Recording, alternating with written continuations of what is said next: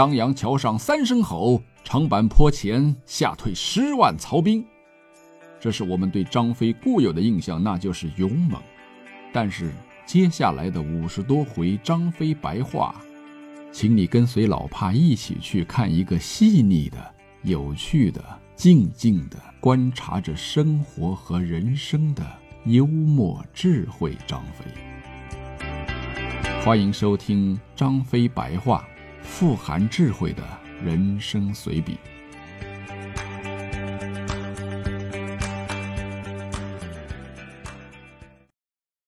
大家新年好，我是老帕。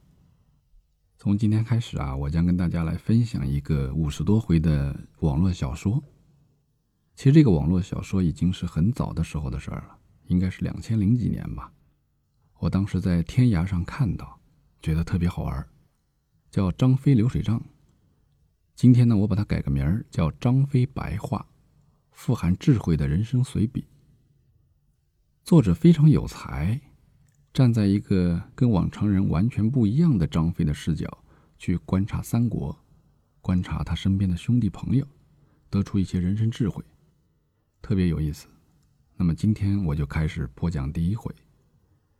第一回呢是张飞刚刚开始写，可能构思还没那么清楚，嗯，比较散，但是很多观点已经会让你耳目一新。让我们一起开始。一。酒好东西。我写这个流水账的时候，大哥和二哥都在睡觉，军师也在睡觉，赤兔马站在我窗外，也在睡觉。小时候我就研究，马为什么会站着睡觉呢？研究了很长一段时间后，我发现了，没有答案。而苦恼的是，我童年的唯一能记起的事，就这个，别的都想不起来了，就想着马怎么就会站着睡觉呢？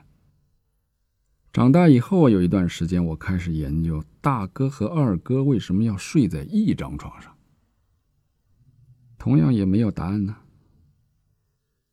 这个世界有太多的事儿是没有答案的，这是军师对我说过的啊，军师说的都对。在我睁大眼睛思考问题的时候啊，我养成一习惯，就是睁着眼睛睡觉。我不知道以后有没有人也会研究我这个问题。很多人都说我长得黑，这是大废话。张飞不黑，那还叫张飞吗？对吧？但是魏延说一句话，我不开心。他说我掉进煤堆里，绝对找不着。我觉得他自己长得就跟只绿头鹰一样，他有什么资格说我呢？我最好的朋友是子龙，大哥和二哥是我的亲人呐，他不能算朋友。子龙说我长得很像男人，呃，不是不是，子龙说我长得很男人，这让我从此改变了小白脸没好心眼的观点。我喜欢喝酒。啊，因为喝酒啊，会让我忘掉很多事儿。我最喜欢和二哥一起喝酒，虽然他不能喝。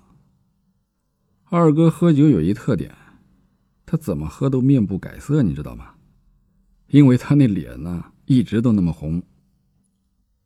我二哥啊，其实是个很腼腆的人。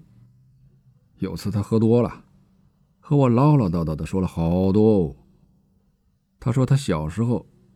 只要和女生说话就会脸红，而偏偏他上学的时候，坐在他前边、后边、左边、右边的全是女生，于是他的脸呢，久而久之就变成了现在这个样子。二哥的酒量不行，二两的小杯只要喝一杯，哎，就可以睡在马棚里了。你别问我怎么知道的啊，因此在温酒斩华雄的时候，我就知道他不会喝曹操那杯酒。否则我又要到处去找他了。我的酒量还可以啊，是二哥的两倍。哎呀，我喝多的时候啊，就觉得浑身充满了力量，胡子都极力的向外张着。再多一点的时候呢，我会想明白很多事情。虽然酒醒以后我会全忘掉，但我还是喜欢那种感觉。军师说，酒精可以刺激我的神经，让他们变得非常的敏锐。哎，我听不懂，但军师的话一向是正确的呀。可是大哥不喜欢我喝酒，他说啊，酒会乱性。我很听大哥的话呀。但这件事儿，我没有听。我说不清楚我对大哥的感受。但是这个世界上有很多事情，他是没得选择的呀。比如你选对了专业，可能会跟错了导师；你选对了行业吧，可能又选错了 boss。没有任何事情是十全十美的。况且有些事儿并非是机缘巧合。你比如说，大哥之所以是我大哥，绝非因为我是他三弟这么简单吧？哎呀，累了累了，好了，今天就写到这儿了啊，睡觉睡觉。